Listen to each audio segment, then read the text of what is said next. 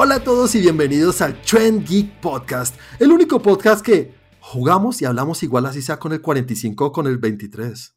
Así es. Bueno, y bueno, este es el capítulo número 16 en el cual, señores, les traemos unos temas muy interesantes. Vamos a hablar un poquito de Robert Pattinson y cómo parece ser que no se está tomando muy en serio su tema de volverse el nuevo Batman. También vamos a hablar de las películas que parece que vuelven a producción, ya saben, todo estaba parado por el COVID, y las que todavía siguen manteniendo su fecha de estreno, que no sé, todavía tienen mucha ilusión y yo espero que todavía la mantengan. Y terminaremos hablando un poquito de este tema de Johnny Depp y que sí va a ser el Joker y no. Pero como siempre, quien les está hablando, Juan Carlos Espinosa, el anfitrión del programa y acompañado como siempre por Santi.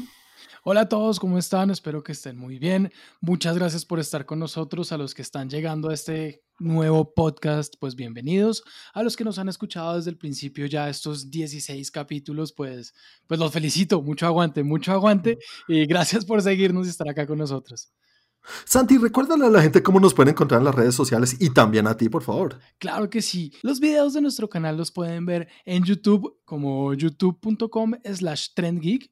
También nos pueden seguir en las redes sociales del canal. Estamos en Twitter como arroba trendgeeklab y en Instagram como arroba trendgeek. Y a mí me pueden seguir como arroba Santiago de Melión. Y obviamente, como no podría faltar, Cristian, saluda. Buenos días, tardes, noches, muchachos, ¿cómo están? Hoy bastante eufóricos, lo, lo, siento, estamos llenos de energía hoy. Vamos por el, por el quinto campeonato ya. Yo creo que va a haber alargue otra vez, maldita sea. Sí, eso es seguro que hay probable. Pero bueno, señores, ¿qué dicen si nos metemos de una vez ya de lleno en lo que vimos en la semana? Porque para los que son nuevos, eso es lo que hacemos aquí en este podcast. Empezamos hablando de lo que cada uno experimentó en la semana.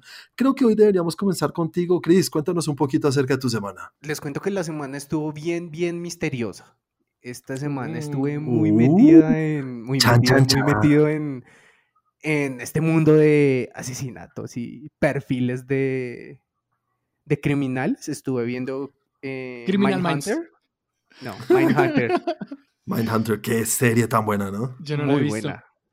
Así, para hacerte una sinopsis rápida, es la historia de cómo el FBI empezó a darle una clasificación psicológica a los asesinos seriales. Ok. Exactamente. Entonces hablan de, o sea, es muy pop en cuanto a asesinos seriales. Aparecen varios muy conocidos. Y, y muy buenas actuaciones aparte, pero es, más que todo lo atrapante de la serie es ver cómo estas situaciones psicológicas de la gente intentando entender por qué un asesino serial hace ese tipo de cosas. Pero es, ¿es serie serie o es documental? Serie, serie. Basada en. Pues supuestamente lo que yo he oído es que sí cuenta la historia. Obviamente no es totalmente verídico, tiene que ser adaptado y tiene un guion detrás y tiene un director como el gran David Fincher detrás en el cual crea esta historia de estos, de estos dos eh, detectives y cómo desarrollaron hasta la misma palabra de asesino en serie. Antes no existía eso. Exactamente. Ok.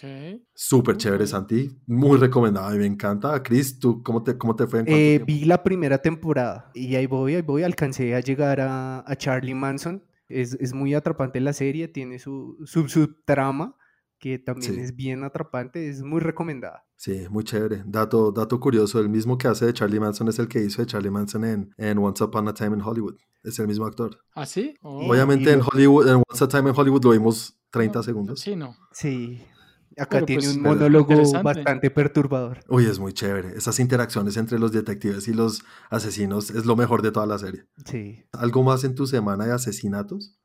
Eh, no más allá de lo que nos mantiene al tanto estas semanas. Bueno, Santi, sigamos contigo. Cuéntanos acerca de tu semana. Bueno, esta semana no vi muchas cosas diferentes. Vi una, pero vi bastante de esa. Y es que oh. estuve viendo Peaky Blinders, esta serie con Cillian Murphy de gangsters en, eh, en, Inglaterra en los años... Eh, 20, por allá. Y qué buena serie. Qué buena serie. Sí, la verdad me, me gustó mucho, pues me ha gustado mucho. Eh, son seis capítulos por temporada, capítulos largos de una hora, 50, como 50 minutos, una hora, si no estoy mal pero, pero pues, un muy buen guion.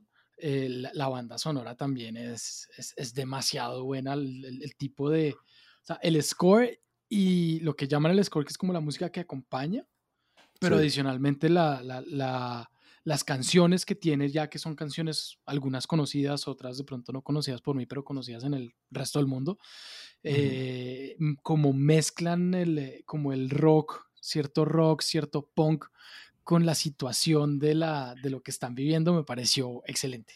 Y pues las actuaciones son, ah, son muy buenas. Cillian Murphy definitivamente en esta creo que sí la sacó del estadio. O sea, lo que, en lo que lo había visto yo en, en, películas, sí hacía un buen papel. O sea, no sé, en Batman no, no me pareció nada malo, eh, pero nada que yo dijera, uy, sobresalió y actuación tan brava la de este tipo, no. En Dunkirk, por ejemplo, también ahí está, y en muchas de Christopher Nolan, pero, pero no sobresaliendo, no sé. En cambio, aquí yo creo que sí le pegó al papel que era. Sí, y además con un reparto muy bueno esta serie, según lo que estoy viendo. Yo no la he visto, pero tiene a Tom Hardy, tiene, tiene a, Tom Hardy.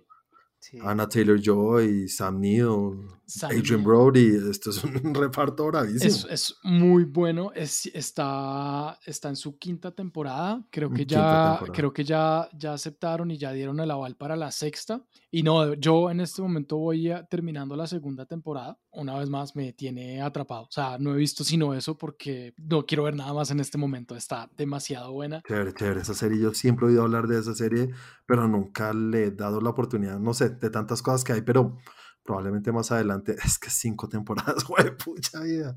pero se ven mucha distancia. Pero se ven fácil, Juan. O sea, la verdad es que si atrapan y, es de las que yo sí te digo, Juan, pégate. O sea, si alcanzaste a ver ocho temporadas de Breaking Bad y, no las viste, yo sé que no las viste todas de un solo, o sea, año tras año, sino que las cogiste ya después cuando iban bien adelante. Créeme que, o sea, no la voy a comparar y no voy a decir es mejor o, o es peor pero, sí, no, pero, tiene es que muy buena. Es, a mí y no tiene que, ser mejor que la otra. A mí de verdad me parece que es de las series excelentes que hay en este momento. Es, yo creo que, que, puedo salvarte ahí de un tiro, Santi, es que esa serie está en Netflix. Sí. Y ah, el algoritmo te va a recomendar de una de Alienist. Ok. Bueno. Por favor, evítalo.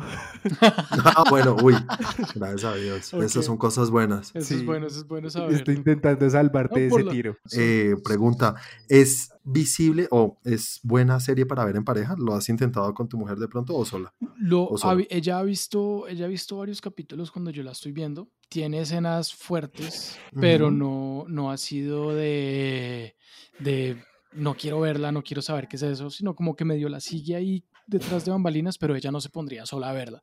También porque de pronto no es el tipo de series que a ella le gustan. No puedo entrar en temas de machismo de es una serie que no es para niñas o es una serie que no es para niños. Sí, no, no, no. Pero no es el tipo de series que a ella le gusten y con todo. Y eso a veces cuando la estoy viendo me pregunta, ¿y este quién es? ¿Y este por qué? ¿Y este ya, ya pasó esto? Igual sí se interesa. Voy a ir adelantando de a poquitos. Yo creo que no sé si vaya a hablar semana a semana o más bien espere un tiempito y hable al final todo. ¿Te acaparó toda la semana o tienes algo más de lo que quieras hablar? No, pues obviamente le saqué un tiempito a la serie que en este momento nos está dando de qué hablar en este canal.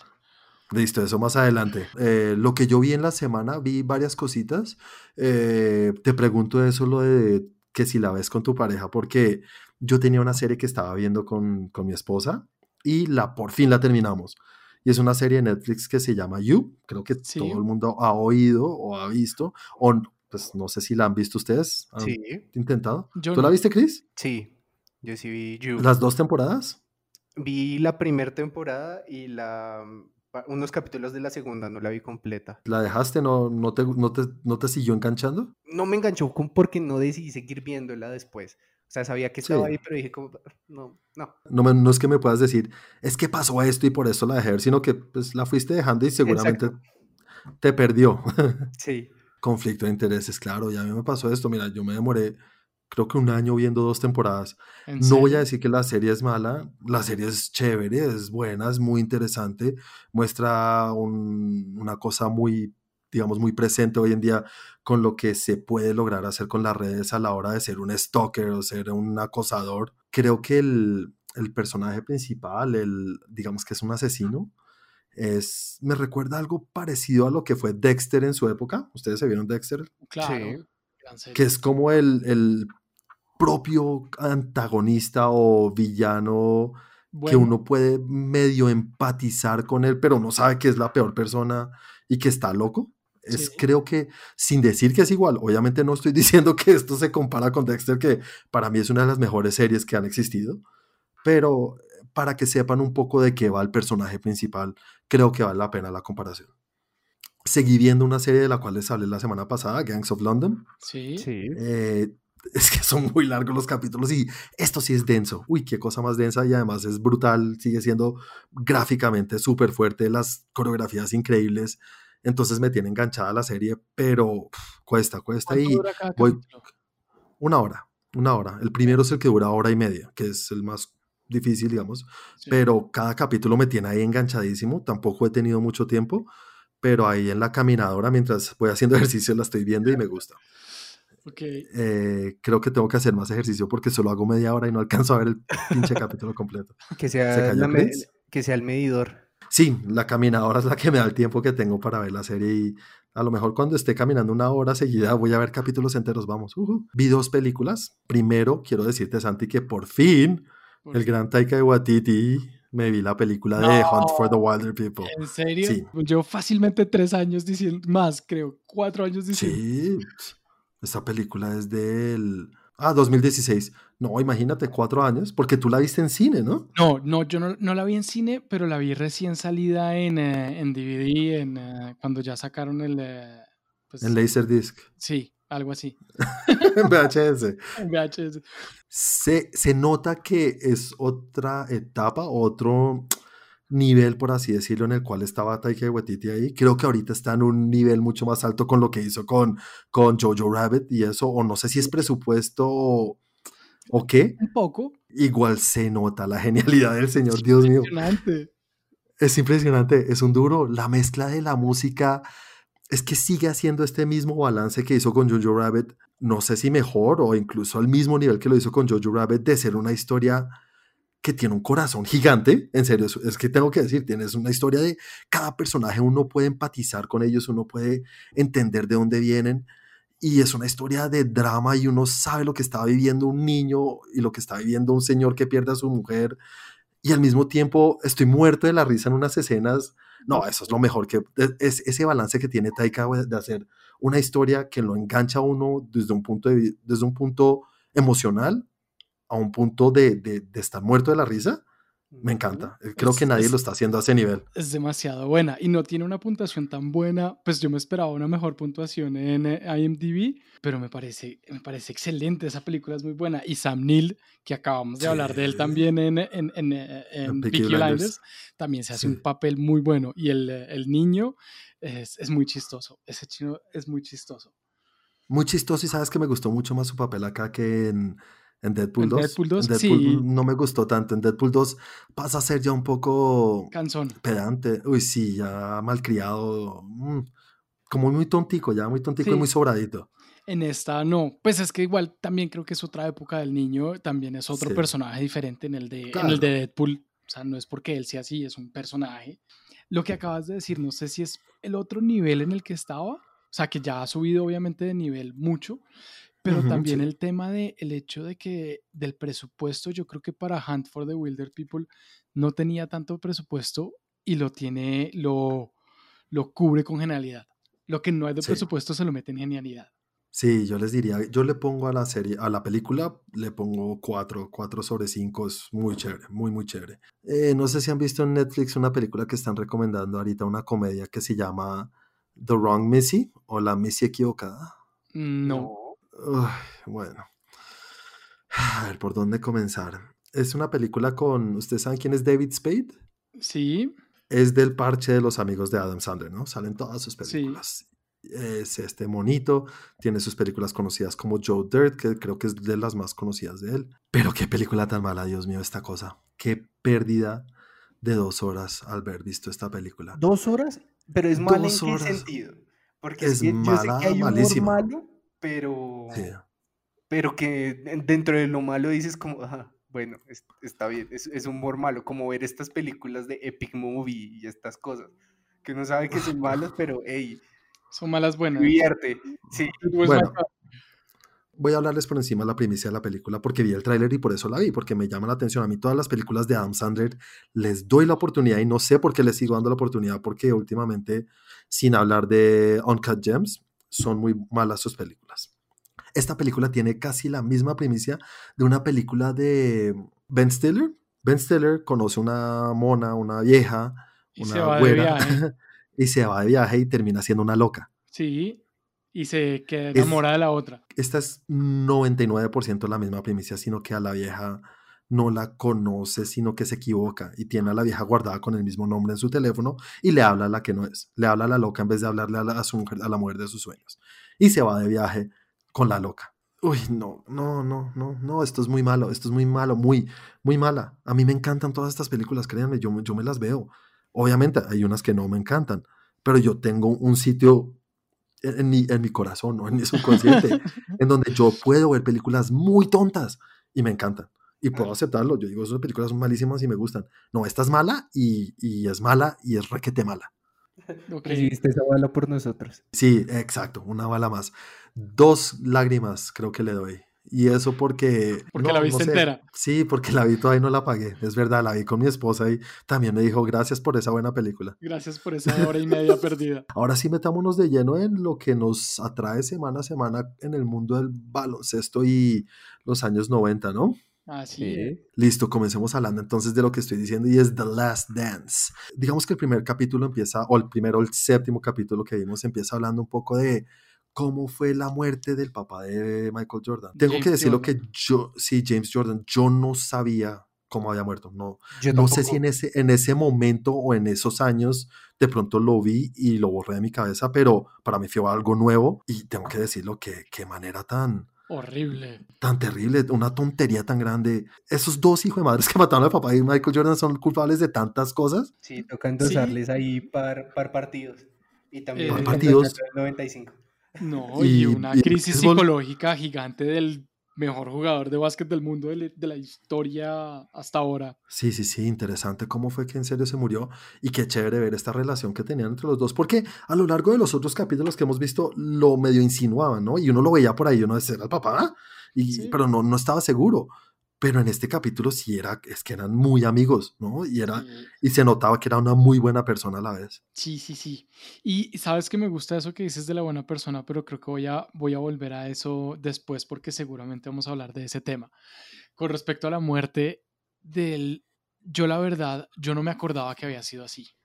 Y cuando estaba viendo el capítulo, sí fue, hablaba con Claudia que lo estaba viendo conmigo y, y me preguntaba, pero ¿tú te acordabas? Y yo no, o sea, yo sabía que se había muerto, pero no me acordaba y no, no tenía en la cabeza que había muerto así. Y pues cuando pasa eso uno entiende el, el, el trasfondo que tiene en la vida de Michael Jordan y obviamente las mm. decisiones que toma en su momento, porque es que pues eso fue lo que hizo que él saliera del básquet por un tiempo. Chris, ¿tú quieres hablar algo de la muerte del papá? Pues la verdad es que yo no, no tenía ni luces de cómo había pasado eso. O sea, yo estaba viendo esa parte del capítulo y parecía como cuando ves una noticia así en vivo yo era así como, sí, sí, sí. no, ¿qué, ¿qué, está pasando? ¿Por dónde fue? ¿Qué sucede? Y pues la verdad es que sí es impactante porque muestran como el progreso de la noticia, como, no, no aparece, ya va a aparecer, no es que todavía no aparece, como así que no aparece y usted sabe algo, usted sabe algo, y que sea algo así como tan random, encontrado así el carro desvalijado en un lado y después encontrar el cuerpo en otro lado, pues es, es choqueante. Qué tontería más grande. Uy, qué rabia, me da rabia que sea algo tan insignificante y tan random. Eso da mucha rabia a la hora que uno ve la noticia. Exacto. Así es. Algo como tan salido de tema, como tan... Pero espera, ¿por qué? O sea, es como sí, uno quiere que hablen un poco más. Es como una coincidencia tan, tan extrañamente coincidencia. O sea, no lo fueron a robar porque fuera el papá de Michael Jordan. Que uno dice como, ok, o sea, es que lo están buscando porque es el papá de Michael Jordan y uno dice, ah, bueno, sí, van detrás de la plata. No, se encontraron con un tipo en el borde de la carretera, no tenían ni idea de quién era, creo yo.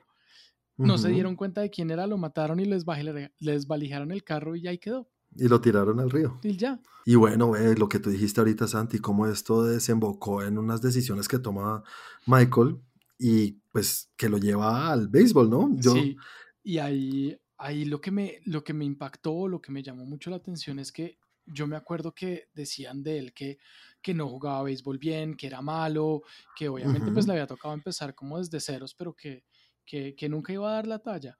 Y lo que dijeron acá en el documental fue todo lo contrario, y fue eh, que, que, si él hubiera seguido de haber seguido jugando béisbol, eh, habría sido, había llegado a las ligas mayores, que es algo con lo que sueña todo beisbolista profesional. O sea, habría llegado a ser profesional en béisbol en un par de años. Sí, eso es algo que también a mí me impresionó, porque igual que tú, yo me acuerdo que siempre decían como, pues ni siquiera siempre decían, nosotros los capítulos pasados también hablábamos un poquito por encima de, ay, lo intentó en el béisbol como si en serio, hey Michael, lo intentaste y te fue como el culo. Y parece que no. No. Parece que sí era bueno, tenía buenos, ¿cómo se dice eso? Buenos números en cuanto a, a, su bateo y no eran malos para nada. Y lo que tú dices, podría haber llegado a, las, a Major League y, y lo hubiera podido ir bien seguramente. Sí, seguramente. Y pues habría sido muy extraño, pero de, tampoco sabía el tema de la, de la huelga que hubo y que por eso fue que volvió a, al básquet sea, que eso fue lo que también lo llevó al básquet, pero de no haber habido huelga, de pronto habría, tendríamos a un profesional, al mejor jugador de la historia de básquet y de, y de béisbol. De pronto no la historia, pero con tal de que lo hubiera ido bien, creo que hubiera sido más que suficiente. Total, totalmente. La parte del trasfondo que yo no sabía, y yo dije como, pues me parece muy bien del club que le diera esa oportunidad, pero ahí sí vi un poquito como de es porque eres tú que el mismo dueño de los Chicago Bulls sea el mismo dueño del equipo de béisbol. Te vamos a seguir pagando el mismo salario, ni voy a cambiar el contrato, vamos a dejar el mismo, te sigo pagando eso. Y... Sí, claro. También el, el, dueño debió haber dicho en, eh, en, en, el fondo como, bueno, dejémoslo que se tome un ratico y que vuelva al básquet después, pero y no lo voy a dejar perder. Igual claro. eso también es prensa brava para su, otro, para su otra franquicia. No, pues imagínate, los estadios, esos estadios no se llenaban y, estaban llenándolos. Y él debió haber empezado lo otro que dijeron, él debió haber empezado desde, no sé, o sea, como eh, párvulos desde sí. los bebés, pero que uh -huh. no podían meterlo ahí porque el, eh, el, lugar de la prensa no era tan grande para, para poder alojar a toda la cantidad de gente que quería hablar con Michael Jordan. Entonces sí, que les tocó sí. meterlo una categoría más arriba. Y con todo eso se mantuvo y se mantuvo bien. Me gustó ver que volvió a recuperar esa felicidad y esa sonrisa, ¿no? Como hablaba de, de, su, de su momento en ese camerino de béisbol y que no era tan el Michael Jordan de, del, del básquetbol o de lo que veíamos en baloncesto, sino que ahí era uno más. Sí, exacto. Y mientras tanto veíamos lo que pasaba en, en, en los Bulls, ¿no? Como maldita sea Pippen, weón. Pippen es que lo, lo, empiezo a querer un poquito y me encanta. Y ay, pobrecito Pippen. Y, y hace una. Dios mío, te entregan la batuta, te dicen vas a ser el líder, todo lo que has querido siempre. Obviamente no le suben el sueldo porque son unos pirados y Jerry sigue siendo un huevón, pero bueno, vas a ser el líder. Y, y, y porque no le dan el lanzamiento final, entonces no juego, no, que qué pataleta de nene, Dios mío. Incluso que a, a mí me parece, más allá de yo veo ahí un damnificado terrible al pobre Kukoc, Ese Ay, man, claro. lo claro. han pateado, lo han humillado, le han gritado, le han pasado de todo y el mal lo único que hace, pues yo vine a jugar. Sí, sí además, se me cae también. Además que está chistoso sí. porque el tipo no, cuando habla, no habla muy, muy como humilde. O sea, no habla no, como, no, no, la vida. No todo. tiene emociones. O sea, es, no tiene emociones, es todo seco y como a mí no me importa. Y pues sí, eso fue y jugamos y ese día jugué mal, ese día jugué bien y ganamos. Sí, sí ahorita de viejo y también de joven. Y cuando hace la cesta, como que no sé si sonríe o está feliz, o, no, no entiendo, no, hmm, no tiene emociones, es un robot. Otra cosa que es como que yo nunca lo he visto en mi vida, pero logra la cesta y qué felicidad, como si no, eso pasó hace mil años, pero todavía es como, uy, la va a meter y la metió, qué bueno, qué sí. felicidad por el chino. Sí. Y además la historia de Cuco que lo vemos desde el capítulo pasado, que lo que pasó en las Olimpiadas y todo. O sea, claro, sí. es, que, es que ahí hay un tema, y cómo le tocó ganarse también el, el respeto en medio de todo, y eso que llegó a, poder tener la cesta final es, es ganarse sí. el respeto y miedo de Pippen, que lastimosamente estoy de acuerdo contigo, o sea, uno empieza a quererlo y a quererlo y dice, no, pobrecito el underdog, pobrecito, pobrecito, y vamos Pippen y, tum, y hacen esta estupidez, y es como, no, ¿por qué? ¿Por qué? Ay, sí, qué tontería. Y además, bueno, a raíz de eso uno como que empieza a apreciar más lo que es Jordan, ¿no? Porque eso mismo le pasó a Jordan, creo que en los primeros capítulos. Sí. Cuando le empezaron a decir como, hey, ya no vas a ser tú solo, vas a tener un equipo. Incluso le dan el lanzamiento final a otro del equipo, que no sé quién era en esa, en esa temporada. Y él sin pensarlo dos veces, sí, le paso el balón, suelto un poco y sigo siendo Jordan y este, en este momento el que va a brillar es él. En, los campeonatos pasados que le decían, llega acá y hazle el pase, no me acuerdo a quién, y que fueron como cuatro canastas seguidas de tres puntos. A Steve Kerr. Exacto. Y eso, eh, eso es una cosa que también habla de que ser un líder no es solamente echarte un equipo al hombro y hacerlo todo, sino echarte el equipo al hombro, pero dejarlos que ellos hagan lo suyo. Exacto. Jordan, como dijiste tú ahorita, tiene derecho a pasarse al deporte que le dé la gana y vuelve, vuelve a los playoffs, ni siquiera a jugar la temporada, sino, hey, voy a volver porque quiero volver a jugar. No sé con quién habló, él era más dueño que del equipo que todos los otros. No, pero hay que tener en cuenta lo que digo, o pues, o sea, lo que yo no sabía y lo que creo que nosotros ninguno sabía eh, del tema de la, mm, de la huelga que hubo en el béisbol.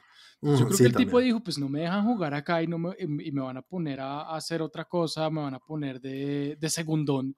Pues yo también soy Michael Jordan, yo no soy ningún segundón, pues me voy a jugar la NBA, que allá sí soy titular y soy Michael Jordan. O sea, y vuelvo con el número 45.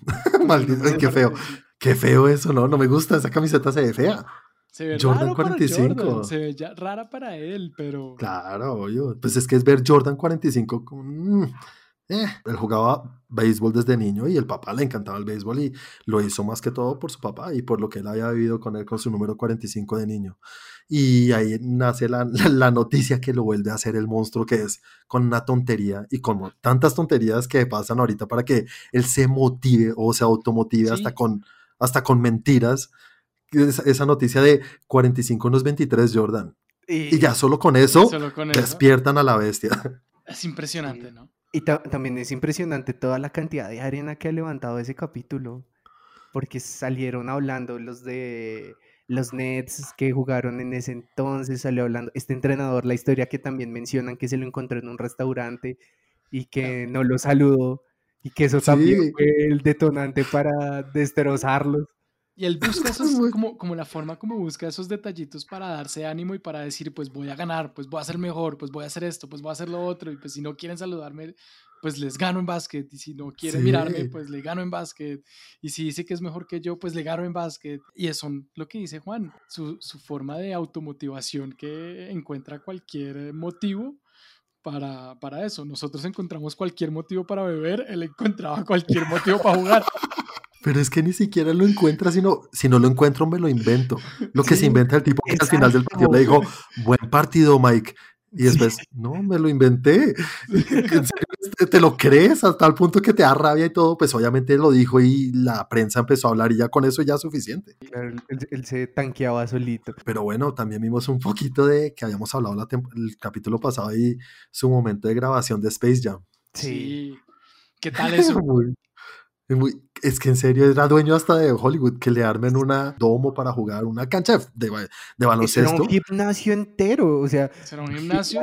Las ah, máquinas y él era el único para eso, lo hicieron para él y como 30 máquinas ahí regadas. Claro, tienes que recuperarte porque obviamente después del béisbol él tuvo que cambiar su cuerpo y tenía que volver a ser el Jordan para baloncesto y estaba dispuesto a ser actor de Hollywood mientras me recupero para la temporada de baloncesto. A ver, ¿con quién voy a entrenar? No le llevaban a los mejores, al Dream Team seguramente de ese momento, a que entrenaran y lo recuperaran a Jordan. Pero, no, pero mira que como yo lo veo, no es le llevaban, es que él invitaba y decía, oiga, o sea, usted quiere venir a jugar y quién le decía que no. ¿A quién le decía, no, yo no quiero jugar con Michael? No, yo no quiero entrenar con Michael. Y además, lo que, decía, lo que decían ahí en el, en el documental, o sea, el tipo se levantaba a las 6 de la mañana, 7, no sé, 6 de la mañana a 7 de la mañana a grabar durante todo el día y a las 7 de la noche salía a jugar 4 horas de, de básquetbol con los amigos, a entrenarse, a codiarse, a revisarse, a, mirar.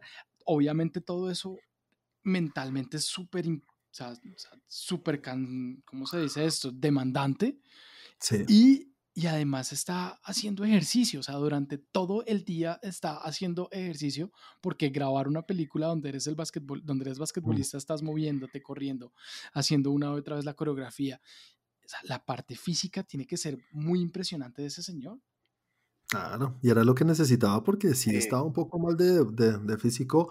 Bueno, para jugar baloncesto, obviamente para jugar béisbol, es mucho más fácil, en serio es el único deporte que puedes dormir y jugar al tiempo.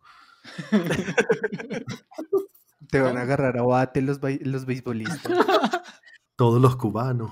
No, pero sí, es muy chévere. Eh, para finalizar, una cosa que vi ahí que me gustó mucho fue el, este equipo del 95 y 96. Qué monstruos, los que hicieron esa racha de 70 partidos, 73 partidos sin perder. No. ¿Cómo jugaban? Para mí era, pues voy a ponerlo en, en términos que yo conozco, a lo mejor alguno me está oyendo y entiende.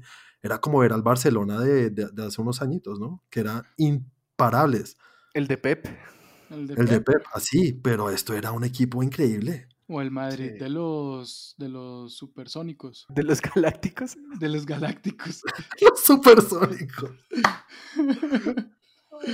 Estuviste cerca, de Casi, casi la logro, casi la logro. Bueno, ¿algo más que quieran sí, de los capítulos? Sí, sí, yo sí quiero algo, algo, algo hablar, porque es que obviamente en el momento en el que lo veía, yo pensaba en Juan Carlos y decía, ah, Juan Carlos me va a hablar de esto y se me hace raro que no lo hayas hablado. La actitud de Jordan. Rápidamente, ¿sabes qué es lo que yo pensaba cuando veía lo que estaba diciendo y cómo explicaba su, su manera de motivar a sus compañeros y su manera de, de ser con ellos y de pelearse y de que todo lo hago es por motivarlos porque si yo lo doy, yo no voy a pedirle a nadie que no haga lo que yo no haría. Eso me gusta. Y esto lo comparo con lo que soy Cristiano Ronaldo. Para mí, eso es Ronaldo, que tiene que ser inmamable jugar con ese señor.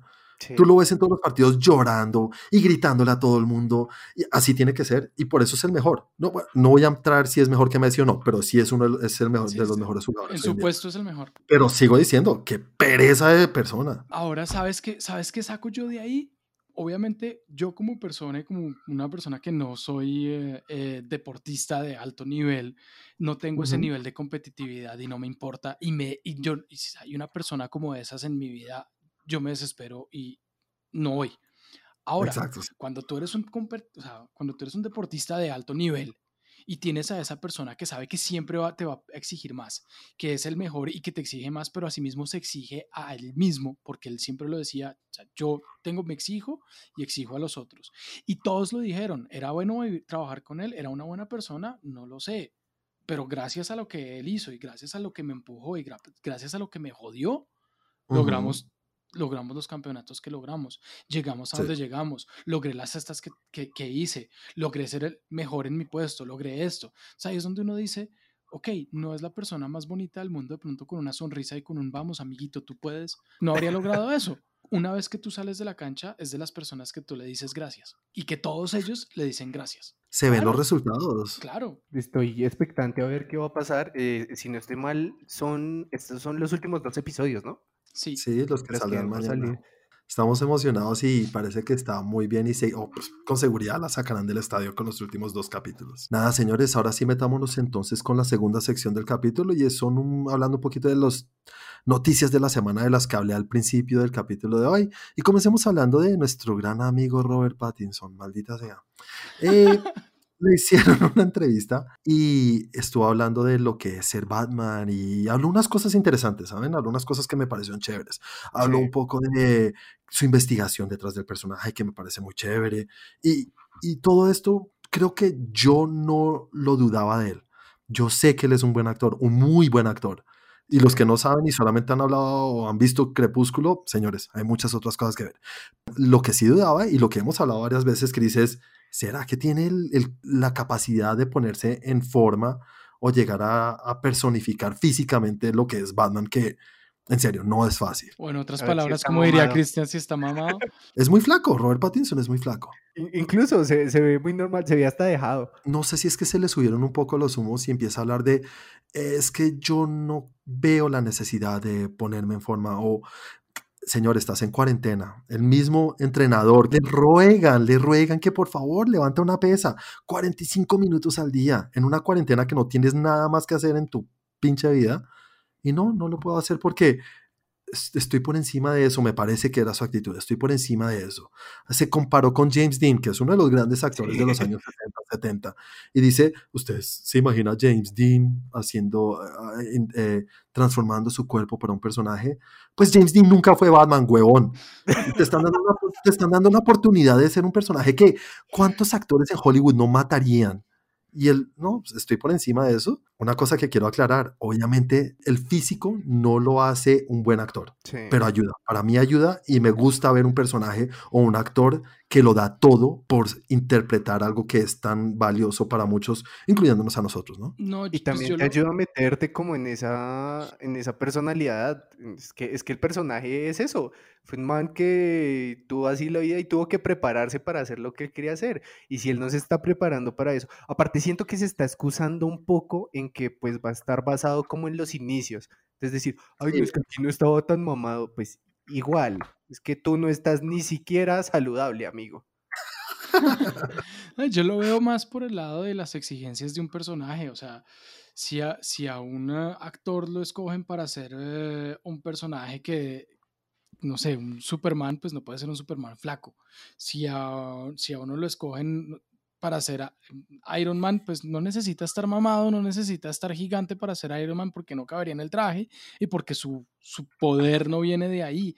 Obviamente Batman, su poder, superpoder es el mejor detective del mundo, el más inteligente, pero se tiene que dar a golpes con mucha gente y tiene que estar grande y fuerte para poderse dar golpes con ellos. Exactamente. Y si, y si vas a ser un personaje que, o sea, no sé, es coherencia, es coherencia de personajes. O sea, no necesitas ser Jason Momoa para, para hacerlo, no, pero que necesitas estar más grande, sí. Aparte, ¿quién está haciendo una adaptación? Y en el original de los cómics, Batman estaba mamado. Sí, es la verdad, es lo que es. Y es algo que, sí, yo sé que no es lo que te va a hacer un mejor actor. Tienes toda la razón. De pronto, lo siento, tuvimos a Michael Keaton, lo queríamos mucho, pero Michael Keaton no estuvo mamado, ni estuvo grande, ni estuvo fuerte para ver para ser Batman. Es cierto. Es cierto. Ahí hay un de Pronto, se, se, se, se, veía en el traje, el traje ya tiene sus músculos y es el traje. Es que hoy en día ya no se puede. Creo que las cosas han cambiado. Creo que las exigencias han cambiado y estoy de acuerdo contigo. Y el las exigencias mayor. Sí, tal cual. Y la gente espera mucho de él. Y una vez más, fue puta, haz tu trabajo, te pagan millones por hacer ejercicio. Ya quisiera yo trabajar en eso. No jodas. Voy a poner un ejemplo. Alicia Vikander. ¿Saben quién es Alicia Vikander, no? Sí. sí. Quien interpretó a Lara Croft en la última película de Tomb Raider. Es una actriz que viene de ganar un Oscar. Es una actriz que sabemos que es una actriz increíble. Acaba de ganarse un Oscar y le dan la oportunidad de interpretar a Lara Croft. ¿Y qué hace? Pues se mama en el gimnasio mil horas. ¿Por qué? Porque ella misma en una entrevista lo dice. Se lo debo a los fans de, la, de, esta serie. Se los debo porque me, en serio estoy llenando unos, unos zapatos que no son reales, son ficticios de, de un videojuego, pero sé que estas personas son muy apasionadas por esto. Y se lo debo a ellos, se los debo a los fans. ¿Y qué hace? Pues yo sé que Lara Croft es un personaje ficticio que hace cosas increíbles, pues por lo menos tengo que intentar parecer el papel que hace estas cosas increíbles. Y bueno, le voy a seguir dando la oportunidad y sé que va a seguir, va a ser un muy buen actor para el papel, pero métele la pasión que todos esperábamos. Eso es la pasión, y la pasión que yo creo que todos le han metido, porque cuando tú miras la historia de los personajes y de los actores que han hecho de Batman, incluyendo a Michael Keaton, en su momento puede que no se haya puesto mamado porque no lo necesitaba y porque tampoco le dijeron que lo tenía que hacer y porque en el momento, en esa época, las exigencias no eran esas, pero estuvo de lleno en el personaje, estuvo metido completamente, 100% involucrado en lo que tenía que hacer en su personaje, en cómo lo iba a hacer. Eh, Val Kilmer, que no fue el mejor Batman que hemos tenido tampoco, el man estaba metido en eso, George Clooney, o sea, hemos tenido, hemos tenido Batmans malos, pero los manes saludaban todo. y, ahí es donde siento que de pronto pues no le estás dando todo. Obviamente y cuando no lo daban daban bati tarjeta de crédito. De Mastercard señor. Pero, pero pues, ¿y qué es lo que hizo Christian Bell, que es uno de los grandes actores que tenemos hoy en día? Pasó de ser el maquinista a ser este hijo de puta. Bueno, no era el más grande, pero Mírala, mira la pasión. eso Estaba gigante para lo que es él, estaba gigante. O sea, además que no es un tipo que mida dos metros. Y es que es bien, bien exasperante oírle este tipo de declaraciones y yo sé que mucha gente lo va a coger de enemigo y incluso cuando yo escuché dije, no, pues esto es una payasada, ¿cómo van a hacer eso? Y, y después me tuve la oportunidad de repetirme Lighthouse y se me pasó. Yo no me he visto Lighthouse, ¿sabes? Yo tampoco la he visto. Qué pedazo de actor es este man. Sí, eso sí dicen. Dicen que es una actuación. No sé, dicen que es una película muy complicada, ¿no? Sí. Desde el tráiler se ve que es una película camino. Ah, pero bueno, se ve la actuación, ¿no? Y además al lado de un grande como William Defoe. Sí. Sigamos con la segunda, el segundo tema de esta segunda sección y es que varias producciones van a retomar sus, sus producciones o sus filmaciones y hay unas que me llaman más la atención que otras, como Batman, la misma de Batman, van a volver a producción porque pues parece a ver, si lo ponen en, a ver si lo ponen en forma.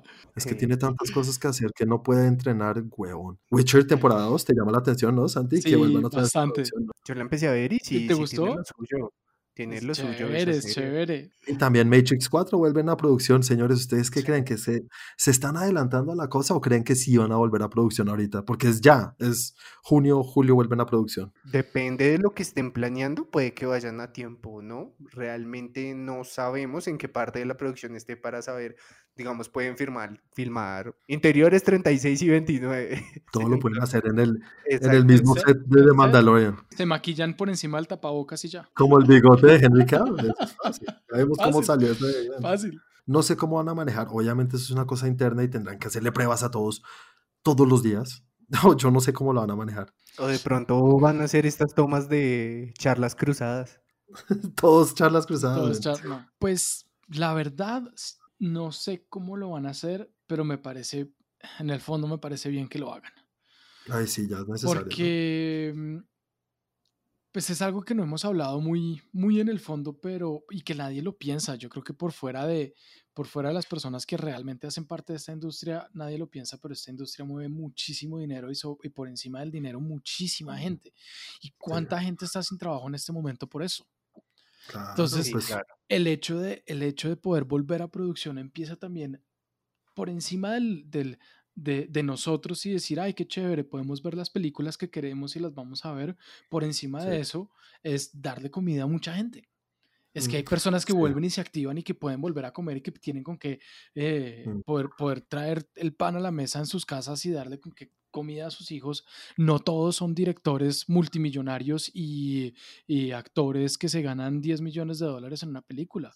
Hay miles de personas en un, como lo dice Juan, en una sola producción que puede que se ganen, no sé, 2 mil, 3 mil, 4 mil, 5 mil dólares eh, mensuales que, que no son millonadas y viven de eso y ahorita están parados, están quietos y ellos no tienen contratos indefinidos de trabajo. Sabemos que hay industrias más vulnerables y más importantes para la economía de los países y eso, pero no es lo que hablamos nosotros. Obviamente no estamos siendo insensibles, no. estamos hablando de lo que hablamos en este podcast. Para, como para cerrar también, para no volvernos canzones, pero pues miren lo que está pasando con los cines, cuántas personas en los cines están, están sin trabajo. Y, y si no se empieza a reactivar el tema, ¿cuántas o sea, es toda una industria y es una industria muy grande en el mundo. O sea, no estamos hablando de cuatro pendejos. Es muy, muy grande, mueve muchísimo, muchísimas personas que necesitan trabajo. Qué bonito, Santi, qué bonito. Gracias. Utilicemos lo que acabas de decir para pasar al tercer tema y es que vamos a hablar exactamente de eso, los cines y cómo tenemos películas que todavía siguen aferradas a estrenarse ahorita. Y películas muy grandes, ¿no? Ya tenemos Tenant, que es de las películas que yo más estoy esperando, la nueva película de Christopher Nolan, que cada año para mí es un evento, no, no cada año, sino cada año que sale una película de él, sigue ahí para, para estrenarse el 17 de julio, que es en mes y medio. Y es otro medidor de aceite para nuestro amigo Batty Pattinson. Ah, sí, maldito enano.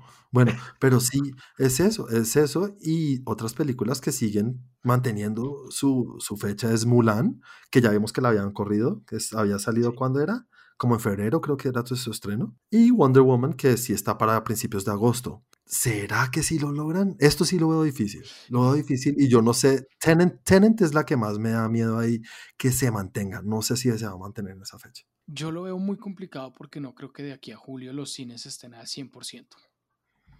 Pero también veo muy complicado que la corran porque es una película que técnicamente está hecha para ver en, en, eh, em, en cine. En IMAX. En IMAX. Y no hay, o sea, no es tan fácil ponerla en, una, en un espacio de tiempo después en las cuales las salas de cine de IMAX estén disponibles. Entonces, es, es, es, difícil correrla, es difícil moverla. Eh, me preocupa el recaudo que va a tener esta película, pero al mismo tiempo estoy pensando así por encima y no sé, las películas de Nolan no es que sean las más taquilleras hasta ahora de la historia. Igual él tiene la ilusión y él lo dice en las entrevistas y lo que le han preguntado, él dice que quiere que su película sea la que reabra el cine al mundo. Y es, es algo que suena bonito, pero pues la verdad lo que importa es el dinero, ¿no? Pero por ahí creo que se le adelantaron. Hoy escuché ahí por encimita que hay una película, la, nueva película de Russell Crowe, que quiere ser la que abra los cines y que le quiere quitar esa, ese, eh, ¿cómo decirlo? E, e, ese tema a, a Tenant. Que resuelvan con memes, duelo a muerte con cuchillos. Pues vean que dentro de todo lo que yo estaba viendo, y creo que esta noticia que quiero meter acá un poco, viene hablando con lo que nosotros hablábamos cuando empezó toda la cuarentena, es que no sé si vieron lo del lanzamiento de Trolls 2. Trolls 2 salió por VOD y fueron 100 millones, que fue casi lo mismo o un poco más que lo que recaudaron con la anterior que salió en cines. Pero no estamos hablando del mismo perfil de película. Exactamente, pero a lo que voy es, ¿hubo en serio 100 millones? O sea, personas que pagaron por ver Troll 2 en VOD. Estás subestimando el poder de las familias con niños. Y que están en cuarentena y no tienen nada más que ver. Total estás subestimando ese poder. Se arriesgaron para salir en este medio y me parece que no les fue mal. O sea, a lo que voy es que si una película sí lo puede lograr, siento que algo mejor elaborado y con más, mayor audiencia puede lograr otro tipo de cosas. Hay algo que no estás teniendo en cuenta. Esta película está hecha para tener la experiencia en cine y no en cualquier cine, sino en IMAX. ¿Saben cuál otra también vi que incluso está en preventa? The New Mutants. Ah, sí, señor. sí, sí, sí, sí, sí, sí, esa ya tiene fecha de estreno otra vez por quinta vez, para el 28 de agosto. Usted no aprende, ¿verdad? hablamos el, hablamos el 29. El 29, otra vez cambiaron. Pero sí, son películas que yo creo que, que, que, tienen que moverse ya con su marketing y esa es la verdad. Yo creo que máximo un mes antes de su estreno tienen que empezar con el marketing y eso es encima. Sí, eso es bien encima. Entonces, bueno, vamos a ver qué pasa con eso. Igual todos ilusionados con que salga Tenant y estas tres películas porque son las que creo que las que más estamos esperando, ¿no? Sí, claro. Sí, así es. Bueno, sigamos entonces con el último tema de lo que está de esta semana de noticias y es una noticia que no es tan noticia. O bueno, muchas, muchas, muchos portales y muchas revistas y de todo. He oído en radio que hablan de esto como si fuera una noticia y me da rabia, señores. Por eso quiero tocarlo, porque, porque en serio, en varias partes como te da rabia que hablen del tema, ¿quieres hablar del tema? Sí, exacto, porque me da rabia que le den mala información a la gente. En muchas partes se están diciendo que Johnny Depp literalmente va a interpretar al Joker. Así lo he leído. No he dicho que dicen por ahí ni los rumores, no, han dicho Johnny Depp interpretará al Joker en esta nueva fase de Batman en la cual pues vamos a tener a Robert Pattinson como Batman. Supuestamente no para esta película, porque ya sabemos que no, está el Riddler y está el pingüino, como los villanos, y también Gatuela. Pero para la segunda entrega es que ya Johnny Depp lo tienen ahí para interpretar al personaje. A ver, señores, esto es pura mierda. Obviamente existe la posibilidad, existe, no voy a decir que es imposible porque es una película y Johnny Depp es un actor, ¿no?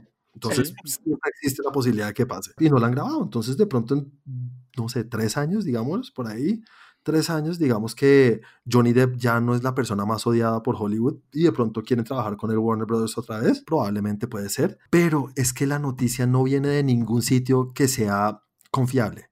Es más, viene de un sitio que es súper inconfiable, o como se diga, desconfiable.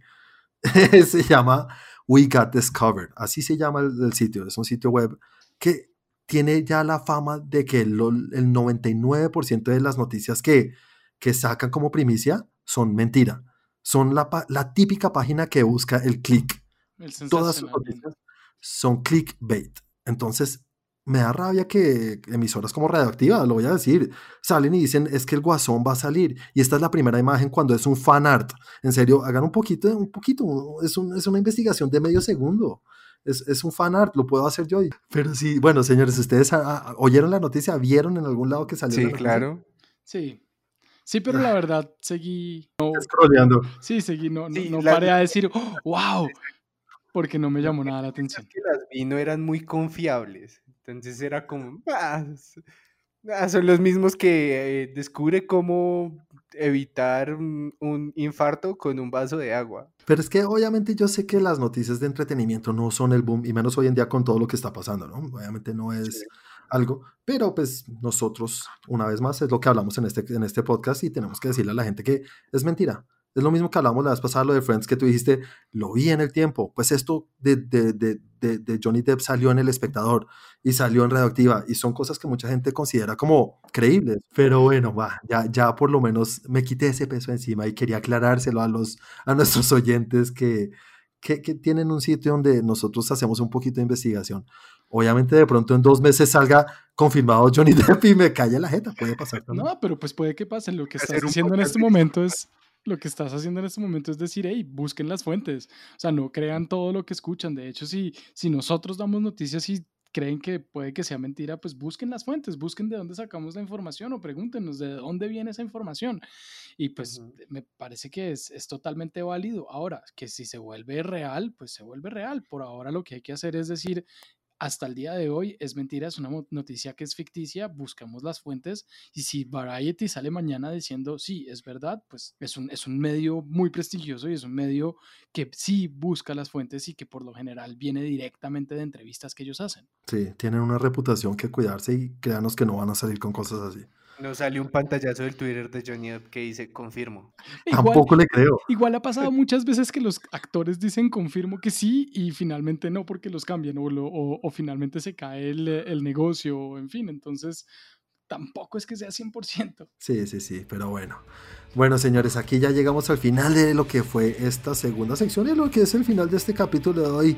Eh, cuéntanos los que nos están oyendo qué piensan de estas noticias, qué piensan de Robert Pattinson, qué creen que las películas van a volver ya en producción, que se van a estrenar estas películas como Tenant ahorita en menos de un mes. No sé, todo esto déjenoslo saber en los comentarios si están oyendo esto en iTunes y también en nuestras redes sociales. Acuérdense que a nosotros nos encanta que se haga una conversación, que nos hagan preguntas a nosotros porque siempre estamos atentos a responder. Mira que siempre decimos acá, esta comunidad tiene que crecer es con ustedes, no porque nosotros vengamos acá a hablar, porque estamos creciendo todos juntos, ¿no, señores? Así es. Tal cual. Bueno, Santi, cuéntale a la gente cómo te pueden encontrar en las redes y también recuérdales dónde pueden interactuar con nosotros. Bueno, a mí me encuentran en redes como arroba Santiago de Melión y nos encuentran los videos del canal en youtube.com slash trendgeek y en redes sociales como Twitter estamos como arroba trendgeeklab y en Instagram arroba trendgeek. Cristian, recuérdale a la gente cómo te pueden encontrar y también acerca de cómo pueden interactuar con nosotros en Facebook. A mí en Instagram me pueden encontrar como barbablu2012 ¿Todavía? Por ahora. Aún, sí, exacto, por ahora. Y a nosotros nos pueden encontrar en Facebook, en nuestro fanpage y en el grupo también, eh, ambos como Trengy.